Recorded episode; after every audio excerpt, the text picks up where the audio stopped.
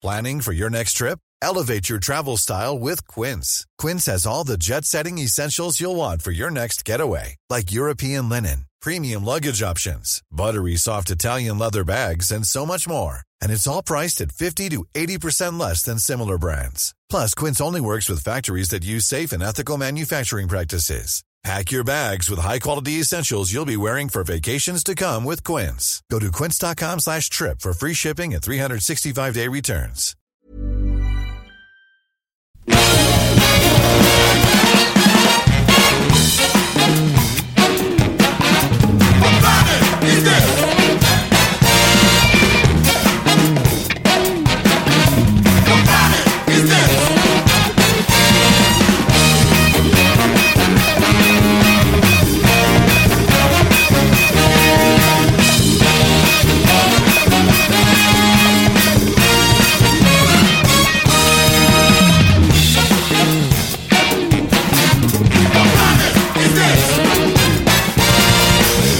Salut, bienvenue dans Capture Mag, l'hebdo, le deuxième hebdo euh, de Capture Mag. Et on est content de revenir vous voir, on est en forme. La semaine s'est bien passée, c'était tranquille. Et tout le monde est là à nouveau autour de la table. Ça va, euh, les allers-retours à Nice euh, Arnaud Je commence à, à peiner un peu là, mais ça va bon. Euh, Donc vous l'avez entendu. Si on peut euh, se dépêcher d'ailleurs parce que j'ai le train derrière. le train qui repart. On a Arnaud Bordas qui est là. Bonsoir Arnaud. Salut à tous. On a Stéphane qui est là. Bonsoir Stéphane Moïse. David. On a Rafik Djoumi qui est là. Bonsoir. Rafik. Salut. Et euh, nous avons aussi Julien. Julien, salut je Julien. je sais pas pourquoi je suis venu en fait. non mais je suis bien avec vous. Oh, on est bien, on est bien tous ensemble, on est bien, on est content de vous retrouver et on va vous retrouver toutes les semaines euh, jusqu'à la fin de vos jours. Euh, on va parler aujourd'hui Ou des nôtres. ou des nôtres. On va parler aujourd'hui de films passionnants. Nous allons parler de Sully. Nous allons parler euh, aussi euh, de Black Mirror, de la télévision, et nous allons parler de Dishonored 2. Dishonored. Dishonored 2. Dishonored 2. Du jeu vidéo. Du jeu vidéo. Ah, plein de sujets différents, c'est formidable. Et euh, voilà, bah, voilà, c'est cool, c'est cool. Eh bien, on démarre tout de suite. Ça va démarrer presque instantanément parce que, alors, on va dire que, bien sûr, j'allais oublier les. Euh, comme on fait du- des podcasts plus courts là sur ces euh, versions hebdomadaires, euh, j'oublie, je, je me dépêche. Alors j'oublie de vous dire que tout ça, on le retrouve sur le site capturemag.net, n'est-ce pas, les amis Évidemment. Vous avez d'autres choses à n'a dire pas changé. euh, euh, allez nous mettre des étoiles sur iTunes aussi et puis euh, voilà télécharger en masse vous pouvez évidemment écrire si vous avez des questions ou des, des choses dont vous voudriez que vos journalistes préférés vous parlent euh, envoyez-leur euh, euh, des petits tweets sur le tweet de Capture Mac c'est quoi le tweet? C'est arrobase Alors on va se capture le mag. Capture le Mac ça doit être ça ou sinon euh, voilà enfin, vous Et vous pouvez continuer d'écrire en masse au, au fan club de, de David. hein. Et envoyer, et envoyer bien des sioux. Voilà. envoyer des sioux. Il vous enverra des photos de lui nu dédicacées. tout à fait tout à fait j'en ai toute une euh, toute une cargaison et puis on retrouve Des on échantillons retrouve- de parfum aussi. Profitons, c'est ça. Ce- Je sens toujours aussi bon euh, cette semaine.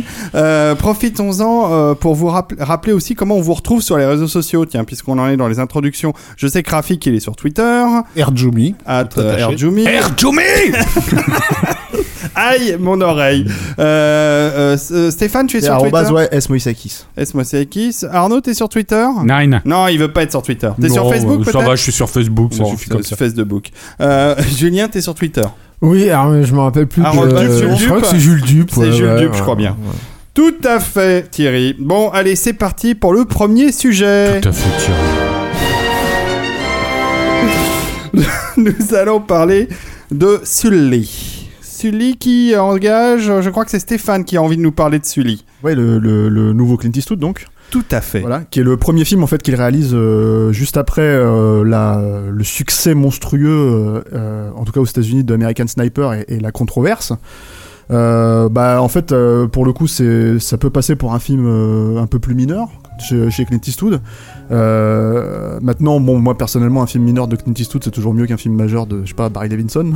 donc, euh, Oh, donc, euh, voilà. Roland Je- Emmerich plutôt. Voilà, si tu veux, mais c'est pour pas te, te, te, te- pour pas le faire à chaque fois avec Roland Emmerich, quoi. C'est ça. Euh, les, les running gags, c'est bien. voilà, c'est, c'est, c'est, ça peut passer pour un film mineur. Moi, je trouve que ça l'est pas forcément. En tout cas, euh, ça reste quand même dans, dans un film de qualité. Euh, et bon, ça parle de quoi? Alors le truc c'est que c'est euh, tiré d'une histoire vraie euh, dont tout le monde a sûrement entendu parler à l'époque. En fait, c'est la façon dont le capitaine Sullenberger en fait a fait atterrir son avion sur sur dans l'Hudson et a sauvé la vie de ses 155 passagers. C'était en janvier 2009. Euh, donc c'est une histoire vraie et, et ça parle à la fois de, de l'accident d'avion mais aussi des répercussions de, de, de l'accident en soi et la façon dont, dont, euh, dont euh, les assurances ont mené l'enquête pour Mhm. savoir si euh, il, il avait fait le bon choix en fait malgré Mhm. le fait qu'il ait sauvé tout le monde ce qui est a- apparemment un, un, un coup puisqu'à chaque fois que les gens ont fait un amérissage à chaque fois que les, les pilotes ont fait un amérissage ils ont perdu le, non seulement l'avion mais les, les, les passagers ce qui est très intéressant avec le film c'est que c'est un film qui qui se positionne un peu comme, euh, comme une espèce de, de, de- qui prend un peu la- le positionnement du personnage principal en fait Mhm. dans, dans, dans la façon dont Quand on regarde un film comme ça, on se dirait normalement c'est un film sur un accident d'avion, donc les scènes euh, sont forcément spectaculaires. Euh, bah, chez Clint Eastwood, il faut avouer que bon, là, les scènes en question les, le- euh, sont pas forcément. euh, déjà, t'as les effets spéciaux qui sont pas forcément extraordinairement va, réussis. Bon, oui, ouais. mais enfin, c'est toujours un peu le, le, le truc chez Clint. euh, C'est pas ce qui prime, quoi. Non, c'est le truc dont il se fout un peu Non, en fait sûr, de on l'a générale. vu- on l'a vu, en vu IMAX et franchement, euh, Moi, ça je- va, moi quoi. j'ai quelques plans qui m'ont choqué, mais c'est même Ouais, pas ça. Le, souci, le truc, c'est que ce qui est intéressant en général, c'est que t'auras toujours, par exemple, c'est le même sujet dans Flight de, de, Oui. de Zemeckis. Et là, pour Voilà. le coup, la, la- la scène avec l'avion est, est remarquable. Moi qui n'aime pas le film, elle est incroyable. Et Mm. le truc, c'est que par contre, en fait, il a pas du tout misé sur ça. Ce qui est très intéressant, c'est que les scènes de crash, justement comme ça, comme dans Flight, on pourrait s'attendre à ce que ce soit extrêmement spectaculaire, extrêmement, euh, extrêmement tendu. C'est pas du tout le cas. Ça aborde le point de vue de, du, Bah, du on pilote. entend la musique en arrière-plan qui est aussi de Clint, euh, de Christian Jacob, euh, de The Terney Sutton Band, euh, Band pardon, excusez-moi. Euh, bref, euh, on est dans le, le jazz, on est dans la Voilà, douceur. c'est- pas, pas une ambiance d'action. Et tout à fait, c'est une musique qu'il utilise pendant ces scènes-là, en fait. Et qui, du coup, en fait, ont tendance à, à- à- à donner lieu à des séquences assez calmes. Mm. Euh, et je trouve que justement, les scènes de tension viennent plutôt justement des séquences d'enquête, des moments où le, le- le- les actes de, celui, de Sully, du personnage de Sully, sont remis en, en- en- en question. Et que lui-même, d'un seul coup, se plonge, en fait, euh, se pose des questions sur est-ce qu'il a fait la bonne chose ou pas, quoi. Euh, Là-dessus, on retrouve. Alors. J'ai pas envie de dire qu'on retrouve le personnage typiquement eastwoodien euh, parce que ça serait faux, hein, c'est pas. Mais en fait, on parle quand même d'un- d'une figure de héros euh, qui doute. Euh, ce qui est quand même un truc qu'il a énormément intégré dans euh, comment dire dans son cinéma Euh, et, euh, c'est ce qui rend le truc intéressant l'autre point en fait de qualité je trouve du film c'est l'écriture en soi Euh, et la façon en fait dont tous les points de vue sont, sont mis en place pour euh, comment dire expliciter parce que finalement ça reste un film qui se passe sur deux jours qui raconte Deux jours, ça Ouais, ouais, deux jours. C'est l'accident d'avion, les conclusions de l'enquête. Enfin, l'enquête et les conclusions de l'enquête. Euh, c'est- très rapide. Euh, ça raconte pas grand chose si on s'en tient à ça. Si ce n'est qu'en fait, on multiplie Clint Eastwood et euh, le scénariste, en fait, multiplie les points de vue euh, pour, euh, pour donner la- la- les, les raisons de chacun. Donc, ce qui est très intéressant, et ça, on en parlait avec Rafi quand on est sorti du film, c'est que ça fait partie de ces rares films qui te montrent un petit peu les, les, comment dire, la working class américaine. C'est c'est un truc qui est très typique de New York. hein, ça, ça se passe à New York euh, et qui en ancre, je trouve, le personnage. C'est-à-dire que tout le monde le prend comme un héros, le personnage de Sully. C'est comme ça qu'il a été vu euh, médiatiquement aussi par tout le monde euh, quand- à l'époque où c'est arrivé. Et pourtant, ça l'ancre vraiment dans. euh, Miracle dans, sur l'Hudson, ça s'appelait. Mmh. Euh, la, la presse avait donné à ce, ce- cet épisode euh, le, le, le surnom de Miracle de Voilà, et pourtant ça l'ancre vraiment en fait dans euh, dans euh, la notion que c'est un type qui faisait tout simplement son boulot et qu'en tant que type qui faisait son- tout simplement son boulot et son expérience en fait était sûr de son coup Euh, et ça prend ce facteur humain en compte en fait voilà donc c'est un film c'est un film là où c'est un film qui est très intéressant je trouve que c'est un film qui se positionne par rapport à la c'est ça c'est l'opposition entre l'homme simple euh, l'homme de la rue entre guillemets le working class hero quoi entre guillemets euh, face à la bureaucratie en fait qui déshumanise plus ou moins ses actions quoi voilà. Hmm. Donc, donc ouais, peut-être, peut-être qu'on peut dire film mineur par rapport à ce que, ce que Clint fait d'habitude, mais quand même, comment dire, très prenant. C'est aussi son film le plus court, 1h30. On va, on va laisser. euh, euh, Non, c'est vrai qu'il y a, y, a, y, a, y a ce truc de, de montrer justement le, le, le, personnage au calme dans, quand il est en train, et qui, qui est typique du héros estudiant, qui est en quand il est en train de faire qu'il sait faire, quoi, qu'il a le contrôle sur euh, sur, euh, ce qu'il est en, train de faire, et euh, qui euh, commence à perdre un peu les pédales. C'est là où il a des visions, même. il imagine à un moment, on le voit, la scène est assez étonnante, où il est les yeux dans le vague devant le paysage new-yorkais à travers une baie vitrée, et où il voit son avion venir se cracher au milieu des, des, des immeubles.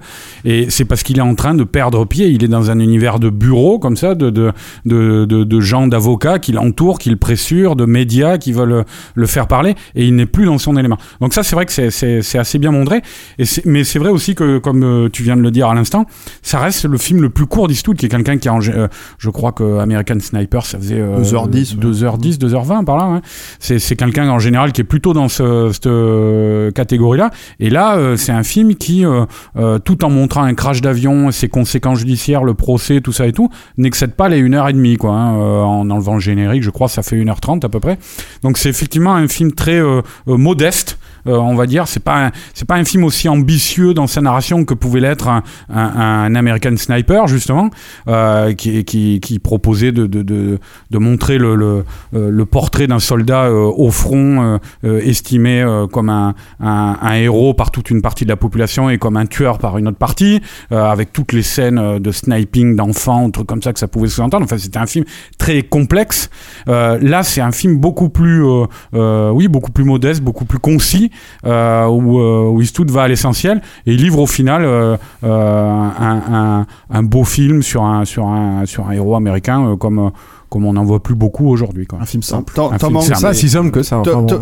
Comment? Je, je, je, je, suis très étonné que tu dises que ce soit simple parce que je trouve que c'est un film qui est, qui est pas simple, que c'est un film qui a une narration totalement éclatée, euh, oui, avec le, des retours en arrière, qui met, de la simplifier énormément aussi. Quoi. Ça a l'air simple, quoi, mais moi c'est un des trucs qui m'étonne, euh, qui me fait. Mais le, le, film, c'est que c'est à l'apparence assez épuré et comme ça direct, et en fait c'est un film qui euh, qui a une structure extrêmement complexe. Je parle dans ce qu'il, je parle dans ce qu'il prétend raconter parce que ce que prétend raconter euh, Sully, ça ne va pas plus loin que un pro mmh. qui a sauvé des gens et qui est accusé par des bureaucrates d'avoir mal fait son mmh. boulot et il va justifier. Voilà, c'est la, la, la, la, ligne euh, de l'histoire, c'est ça jusqu'à la fin. Il en, il en dévie pas, tu vois. Mm. Alors que c'est vrai que euh, euh, même s'il y a des petites touches par-ci par-là, mais en général, Eastwood pour moi c'est un grand cinéaste de l'ambiguïté, de l'ambiguïté morale, de de de, de, de euh, des personnages euh, troubles, quoi, tu vois. De, ah si, bah, quand même. Euh, Sully participe d'une, je trouve d'une d'une vague de films. Enfin, c'est pas une, une vague, mais il y a une petite tendance quand même de, de films d'Eastwood justement qui sont des, des espèces je, je, pense à son film qui était sur l'Afrique du Sud, par exemple. Euh, Chasseur avec... blanc cœur noir, ah oui, mais c'est non, pareil. Non, non, pas Chasseur blanc cœur noir. Ah non, ah oui, non, Invictus, pardon, Invictus, sur l'Afrique du Sud. Ouais, l'échange aussi, aussi. T'avais une, une figure assez presque angélique, quoi, au centre du film, quoi. Ouais, enfin, l'échange, c'était aussi un film. Les amis, nous ne sommes pas là pour débattre, mais en tout cas, euh, on vous recommande, donc vous recommandez d'aller voir Sully de Clint Eastwood, tous autant que vous êtes autour de cette table. On a quand même un tout petit truc à préciser. Moi, je ne l'ai pas vu, mes camarades si, mais euh, en IMAX, c'est un film qui a été quasiment entièrement tourné en IMAX par euh, Clint Eastwood, qui l'a souhaité comme ça. Ça vaut le coup d'aller à l'étranger pour le voir en IMAX sur une vraie salle IMAX, puisque nous n'en avons pas de vrai en France. Hein. C'est bien ça que vous m'expliquez. Ça vaut le coup, l'IMAX Ça vaut le coup. Bah, aller au BFI IMAX à Londres Probablement à Londres, ouais, parce qu'en France, ouais. c'est vrai que c'est pas une, c'est pas non, la, les salles sont pas on l'a vu comme ça en salle et c'était pas. Non, mais c'est intéressant que moi je pense qu'un cinéaste va se frotter à une oui, technologie oui, pareille à 86 son... ans. C'est ça, son âge. Et en plus avec des caméras IMAX euh, toutes nouvelles qui n'existaient pas encore, enfin qui, qui étaient employées pour la première fois. Euh, en plus, euh, enfin moi, ce qui m'a choqué, enfin ce qui m'a impressionné, c'est euh, Tom Hanks sur l'affiche euh, dans la bande-annonce. Euh, il a une, un aspect tellement incroyable. Oui, mais il est, dans, il est totalement dans la logique en fait dans laquelle on l'utilise de manière générale Tom Hanks, c'est-à-dire c'est le, encore une fois l'homme de la rue, le, le All American Hero, euh, c'est-à-dire ah oui, tel, tel, que l'Amérique, non mais tel que l'Amérique se, se, se, se, le projette aussi, c'est-à-dire le, l'homme l'homme simple. Mm. Il y a un côté un peu Capra hein, dans, ah, dans, est, oui, oui, dire, fait, dans le film fait, et que, et que et que Tom Hanks a toujours plus ou moins véhiculé dans sa carrière depuis maintenant en tout cas mm. 25 ans quoi. Donc euh, donc euh, et donc il est très bien casté, il est parfait dans le film. Mais voilà, c'est pas la, la, performance du siècle. Merci beaucoup. Allez voir Sully et passons au sujet suivant. On passe à la série télé avec euh, Rafik et euh, la série Black Mirror. Black Mirror, Et tout tu à nous parles fait. de la saison 3, Voilà, Rafik. Black Mirror qui a débuté donc, enfin qui a débuté il y a un moment déjà sa saison, sa, sa troisième saison, qui commence enfin à, à acquérir une, euh, une certaine notoriété auprès de, de- du public euh, français. Euh, bien que la presse les- le française, une partie de la presse française l'ait quand même pas mal euh, so- depuis euh, depuis sa, sa première saison. Alors, euh, est-ce qu'on a besoin de resituer Black Mirror? Oui, peut-être. Ah oui, oui, parce Voilà. que moi j'ai pas suivi. Moi, Donc, euh, Black. Mirror est une série euh, créée par et créée et écrite par Charlie euh, Broker, euh, qui à l'origine était une production de la chaîne anglaise Channel 4, euh, qui se voulait un mix entre la quatrième dimension et la série anglaise Bizarre Bizarre, à base de, de petites de petites histoires d'une de 25 minutes avec un twist final. Donc typiquement à la, à la Twilight Zone, Euh, mais chaque épisode serait centré autour d'une technologie, de- comment dire, d'une révolution informatique euh, donnée. Et donc l'idée de Charlie Brooker, c'est à chaque fois d'imaginer quels seraient les problèmes humains et sociaux générés par telle euh, par, par telle euh, création. Voilà dans dans la première dans la première saison on découvrait comme ça des des gens qui euh, qui avaient la possibilité d'enregistrer euh, tout ce qui leur arrivait euh, dans une puce qu'ils avaient à l'intérieur du crâne. Euh, et, et comment ça, ça ça change les rapports les rapports entre humains? Parce que dans une engueulade de couple lorsque lorsque la, la- la meuf dit mais si c'est exactement ce que tu m'as dit elle a plus qu'à remonter dans sa mémoire euh, pour pour démontrer qu'elle a- qu'elle avait raison. Et donc euh, Un très bon épisode en plus. et en plus, c'est un très bon épisode et on voit à chaque fois des, des dérives possibles en fait, qui sont le facteur, le, le rôle du facteur humain au cœur de cette technologie.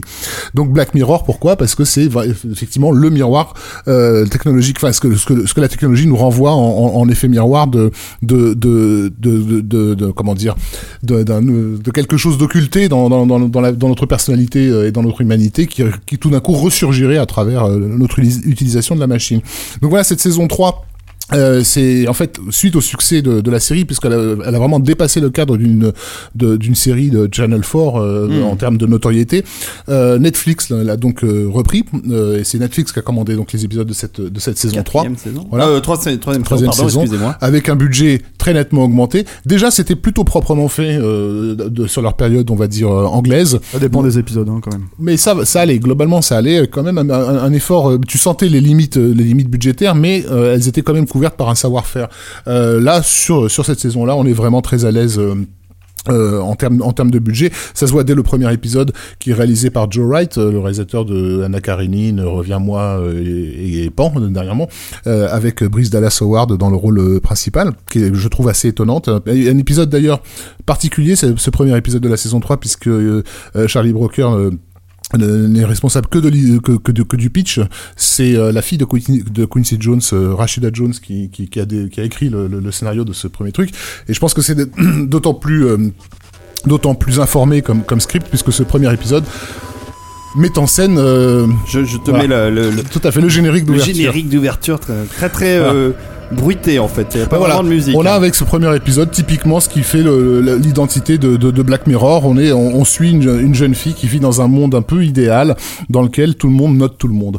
Euh, donc en fait, chaque personne fait l'effort d'être, d'être, d'être agréable, souriante, affable.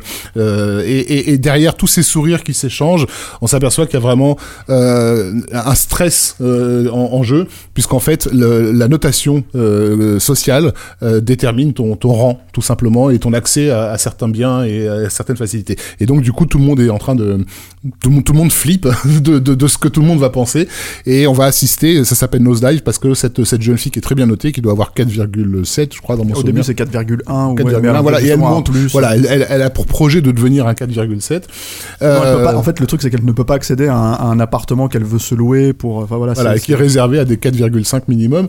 Et, euh, et Sympathique et- et, comme voilà. ambiance. Et elle va mettre le pied dans un engrenage infernal qui va la, qui va, qui va qui va la faire chuter et découvrir, et découvrir les classes sociales avec lesquelles elle n'a jamais frotté, qui sont les, bah, les gens qui sont en dessous de 3, voire même jusqu'au bout en dessous de 1.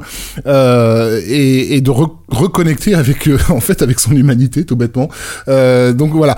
Vraiment, vraiment plutôt, plutôt bien fait. Je trouve que le, le rapport à la- à l'anticipation et à la SF est toujours léger mais, bien vu. Ça passe pas par des petites choses, hein, mais le genre de bagnole qu'ils conduisent dans cet épisode, qui est un peu comme les nôtres, mais il y a deux trois trucs qui changent, etc.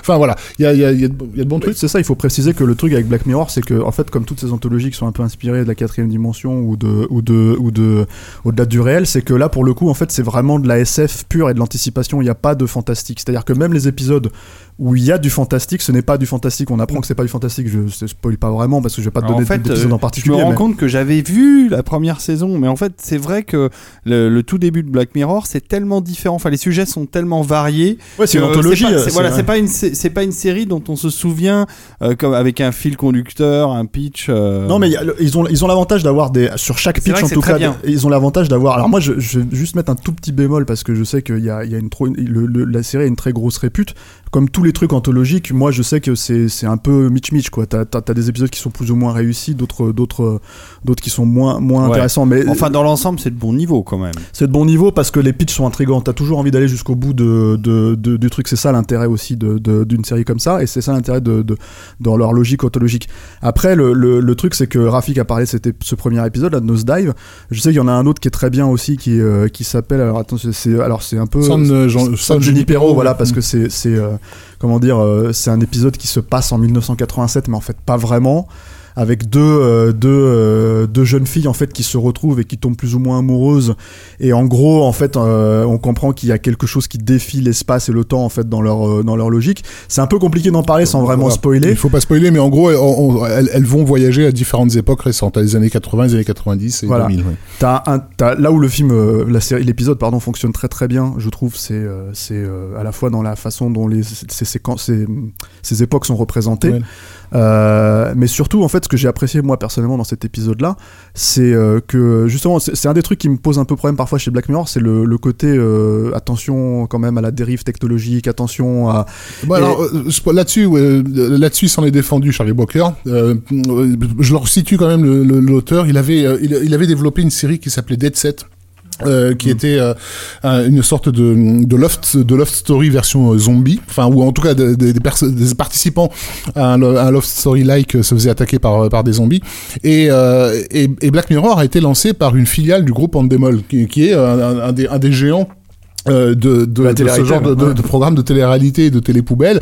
Et lui ne voit, euh, lorsqu'on lui a souligné ce, ce paradoxe, il s'est défendu d'être critique de, de, de- des nouveautés, de la technologie et de ce genre de choses-là. Lui, ce qui l'intéresse simplement, c'est de voir là, comment l'humain se confronte à, à ça. Donc je pense pas que ce soit si moralisateur En que tout ça. cas, en l'occurrence, en l'occurrence, si tu veux, c'est un truc qui a été perdu dans cet épisode-là pour justement se, ma- se maintenir sur l'aspect, euh, l'aspect émotionnel de, du parcours de ces deux jeunes femmes en fait, euh, et de la façon dont elles vont se retrouver en fait euh, euh, en- en- en- dans leur histoire d'amour quoi.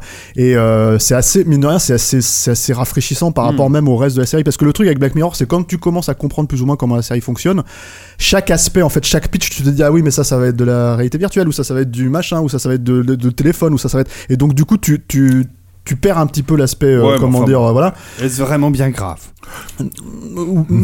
Oui et non, c'est-à-dire que moi, ça me, ça me gâche pas, certains trucs, c'est pas mais. fantastique, fantastique. voilà, c'est pas c'est pas de la fable fantastique comme pouvait l'être Twilight Zone ça reste ça reste un peu les pieds sur terre et euh, pour l'anecdote quand même parce que c'est rigolo Mhm. ils ont un peu payé le prix de leur anticipation puisque le tout premier épisode de la première saison de Black Mirror mettait en scène l'histoire d'un ministre qui euh, pris euh, par rapport à une prise d'otage euh, se retrouvait obligé de devoir coucher avec un cochon en direct à la télévision Ouais. le soir voilà devant les yeux effarés de sa population et donc euh, un an et demi plus tard on apprend que le premier ministre euh, David Cameron aurait euh, mis une partie génitale euh, dans un dans, dans, dans, le cadavre d'un d'un cochon et euh, Charlie Brooker est obligé de se, de se justifier en disant qu'il n'était pas du tout au courant et qu'il n'y était pour rien mais voilà ce que c'est que de faire Ouais, de quand l'anticipation l'anticipation rattrape la réalité. Euh, donc Black Mirror, c'est sur Netflix. Les trois Euh, saisons, Les trois hein. saisons, Ouais. ils sont. À savoir que la première saison ne fait que trois épisodes, la deuxième fait- saison fait quatre épisodes, et la nouvelle saison, donc commandée par Netflix, ce sont fait des- six voilà. épisodes. des épisodes plus longs cette fois-ci Euh, quasiment le double de il y durée en a même le dernier fait une heure et demie, je crois. C'est, c'est- mais c'est carrément chouette. Voilà, merci beaucoup, et on va passer au dernier sujet.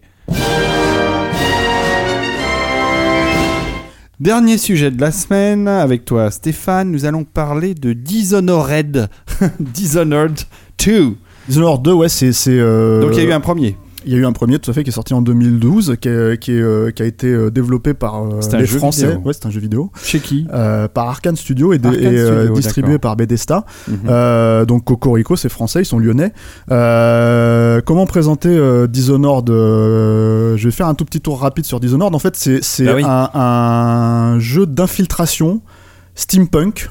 Euh, qui se passe dans les années 1850 à peu près, mais vraiment donc revu, euh, revu à la Jules Verne, à la, à la euh, comment dire, à la façon steampunk, et dans lequel en fait on interprétait un, un- le garde du corps de l'impératrice en fait qui était assassiné et on était, on était comment dire accusé du meurtre. Et il, fallait prouver son innocence et, et notamment Mais sauver. De ça. voilà, sauver sa descendance. La grosse qualité du, du premier Dishonored à l'époque, hein, c'était sorti sur PC, Xbox 360, euh, PS3, donc c'était la, la, la past gen comme on dit. La grosse qualité en fait, c'était qu'il y avait un très très beau level design dans lequel il était possible de, refaire en fait chaque niveau de manière complètement différente. On pouvait le faire de manière un peu bourrine, on pouvait le faire de manière beaucoup plus subtile. Et, euh, euh, le level design était d'une telle qualité que si tu commençais à vraiment très bien connaître en fait le, le- le- les lieux, les décors, tu pouvais même carrément refaire les niveaux, euh, ce qui t'avait peut-être pris la première fois 40 ou 45 minutes à terminer, tu pouvais le refaire carrément en 5 minutes. Montre en main, euh, dès que tu connaissais le chemin et ce genre de choses, qui, ce, qui, ce qui donne une logique de rejouabilité complètement différente. Euh, très gros euh, succès critique à l'époque où c'est sorti. C'est un jeu assez populaire, assez apprécié. Et donc la suite en fait arrive aujourd'hui. Alors c'est toujours c'est sur Xbox One maintenant, PC et PS4. Euh, c'est une version plus plus du Mhm. premier jeu. Mhm. Euh, les grosses, les gros ajouts, les grosses différences, c'est que tu peux jouer maintenant deux personnages différents. Ça n'a pas grosse incidence sur l'histoire. C'est la même Voilà. histoire que le premier. C'est pas la même histoire, mais ce que je veux dire, c'est que c'est la même histoire si tu joues le personnage d'Emily, euh, qui est, euh, qui est euh, la fille de ton personnage du premier jeu qui s'appelait Corvo, euh, et que tu joues Corvo, que tu joues Emily, c'est plus ou moins la même histoire, c'est plus, c'est les mêmes niveaux. Euh, Il y a vraiment des subtilités euh, dans, dans les dialogues et dans les, dans les changements, mais par contre, en fait, le- la grosse différence, c'est que ça donne une jouabilité supplémentaire dans le sens où chaque personnage a deux euh, des pouvoirs différents. Euh, et le truc qui est très intéressant, c'est que sur ces, sur ces pouvoirs-là, en fait, que, que comment dire, euh, qu'on se retrouve et que, et, que, et que le jeu fonctionne très bien. Et c'est aussi, encore une fois, sur level design qui est encore plus poussé. Euh, J'ai, euh, comment dire, alors on retrouve un peu la logique, on va voir steampunk, steampunk du premier. Ça reste assez, enfin c'est encore plus beau parce que c'est sur next gen, enfin next gen, gé- génération actuelle. On dit plus next gen parce que ça fait quand même trois ans maintenant qu'on est passé à la next gen. Euh, et le, le, le comment dire. Le, très gros avantage en fait c'est euh, qu'on se retrouve dans des niveaux euh, qui euh, eux-mêmes en fait sont évolutifs.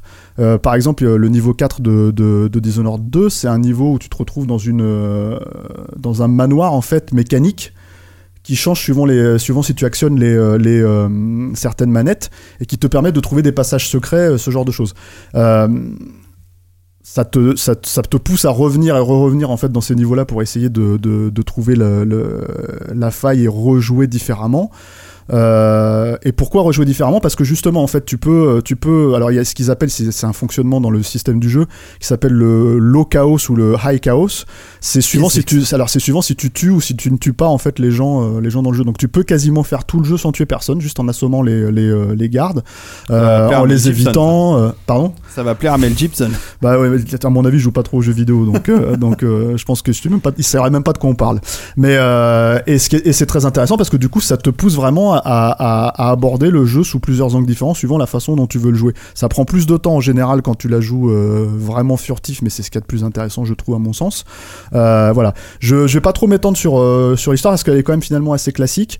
Euh, disons que ceux qui ont aimé vraiment le premier jeu peuvent, comment dire, plonger, enfin les yeux baissés et se le, se le prendre parce que c'est c'est encore plus beau. Tu as trouvé la musique. Oui, je vous jeu. mets la musique euh, qui est composée par, je ne sais plus, je vais retrouver. Je vais vous dire ça. Et euh, du coup, ouais, voilà, c'est c'est- en fait, Daniel Leach. ouais, c'est moi J'avais fait le Ah premier ouais. d'ailleurs. Et il avait fait le premier. Il, il est vivant encore, Daniel Licht. Ok. Bah voilà. il a, il a fait quoi Il a fait pas mal de, de, de, de séries dans les années 80-90, euh, quelques petits films d'horreur. euh, donc voilà, c'est un, un classique. euh. D'accord. Un old Merci school, de quoi. cette précision, Rafik, parce que je ne connaissais pas.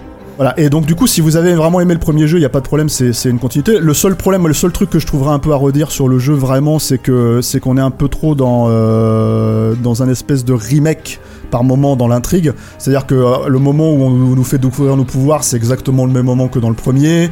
Euh, Il y a quelques niveaux qui ressemblent un petit peu, mais, euh, mais voilà. Mais par contre, il y a une vraie inventivité à chaque niveau, une vraie manière de reprendre le truc et de repenser le, le, le, le niveau, ce qui fait que du coup, euh, c'est quand même très très agréable à faire. Euh, et je pense que ça compte parmi les, euh, voilà, les jeux, les, euh, l'un des, l'un des meilleurs jeux de cette fin d'année. euh, voilà, donc ça vient de sortir, euh, ce que je disais tout à l'heure là sur Xbox One, euh, PS4 et, euh, et PC. Est-ce qu'il y a un niveau VR Est-ce qu'il y a de la VR non, pas pour l'instant. PSVR Non. Pas pour l'instant. Pas à C'est la grosse tendance. voilà. On en reparlera peut-être dans un ouais, futur. c'est c'est la grosse tendance, mais après, il faut, quand même arriver à, à tenir, je pense, parce que c'est quand même un jeu à 10-12 heures de jeu pour le premier euh, playthrough, et après, il faudra revenir dessus euh, de, manière, euh, de manière régulière. Donc, je ne sais pas si tu peux vraiment te taper 4-5 heures d'affilée sur un jeu comme ça en VR sans, sans, sans se Non, taper un peu pas. la. Voilà. Juste une chose, euh, si je peux me permettre, euh, donc le, tu parlais de, de, de level design, mais il y a aussi le production design de, que de, la, voilà, de la ville, quoi, Ouais. qui est assez important dans les, dans les jeux Dishonored, qui est dû à, à un grand monsieur de- du genre qui est Victor Antonov, mhm. qui s'est occupé de Half-Life ouais. 2, Ouais, voilà, de la, fait, de ouais. la fameuse ville de Half-Life 2. Tu m'étonnes. Et à qui euh, il y a voilà et à qui une excellente émission euh, d'Arte Créative qui s'appelle Beats avait consacré un épisode Ah qui oui, s'appelait quelle euh, belle, Ah, quelle belle voilà. émission. qui s'appelait Game Architect euh, donc avec Victor Antonov euh, sur Dishonored. Le Dishonored 2 disponible depuis le 11 novembre. Sur euh, PlayStation 4. PlayStation 4, mais toi, tu joues que sur PlayStation 4 en fait. Oui, tout à fait. Xbox Et One. sur PC aussi. Xbox One et PC, voilà. PC, c'est une install ou c'est du Steam? Enfin, ça, ça tourne sur une plateforme? Je pense que t'as les deux. hein. T'as les deux? Ouais. Je suis pas très au goût Comme du toujours, jour. euh, comme toujours, je pense sur PC maintenant, plus ou moins. Formidable, merci beaucoup. Et euh, Daniel Stéphane. Lich t'a fait la musique des, des démons du maïs numéro 3 donc je suis étonné Voilà, que tu ne le connaisses démons, pas mais même. bien sûr, je l'avais, bien sûr. Ok. Bah, Et donc, on arrive déjà à la fin de cet hebdo euh, de Capture Mag. Ça passe vite, hein, mais ça passe euh, vite, mais c'est aussi quand même euh, du boulot et du trajet pour euh, Arnaud euh, qui fait les allers-retours euh, Paris-Nice toutes les semaines. en fait, Ça, il a fait un aller-retour en fait euh, depuis, euh, depuis tout à l'heure, là, depuis le premier, euh, le premier sujet. Merci beaucoup, Julien. Je, je vois- Ouais, je suis content d'être venu. Ah, tu auras des choses à dire la prochaine fois. La semaine crois prochaine, on se retrouve euh, tous autour de cette table pour un nouveau euh, Capture Mag hebdo. Euh, Un passez- spécial Julien Dupuis. spécial Julien. Euh, et puis, euh, bon, bah, passez des bons moments en attendant aller au cinéma, aller voir Sully, aller jouer aux jeux vidéo, regarder la télé sur Netflix, enfin, fa- faites des choses culturelles. Allez écouter euh, la, la- la TG aussi, euh, allez écouter, allez voir Beats euh, sur le net. hein, c'est Et regardez Children of the Corn 3. et oui. voilà, c'est le mot de la fin. Merci Arnaud.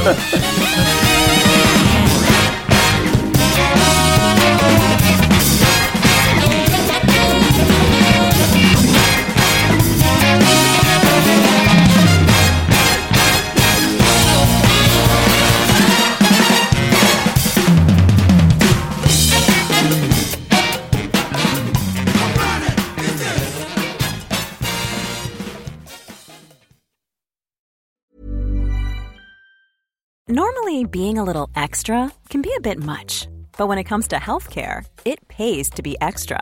And United Healthcare makes it easy with Health Protector Guard fixed indemnity insurance plans. Underwritten by Golden Rule Insurance Company, they supplement your primary plan, helping you manage out of pocket costs without the usual requirements and restrictions like deductibles and enrollment periods. So when it comes to covering your medical bills, you can feel good about being a little extra. Visit uh1.com to find the Health Protector Guard plan for you.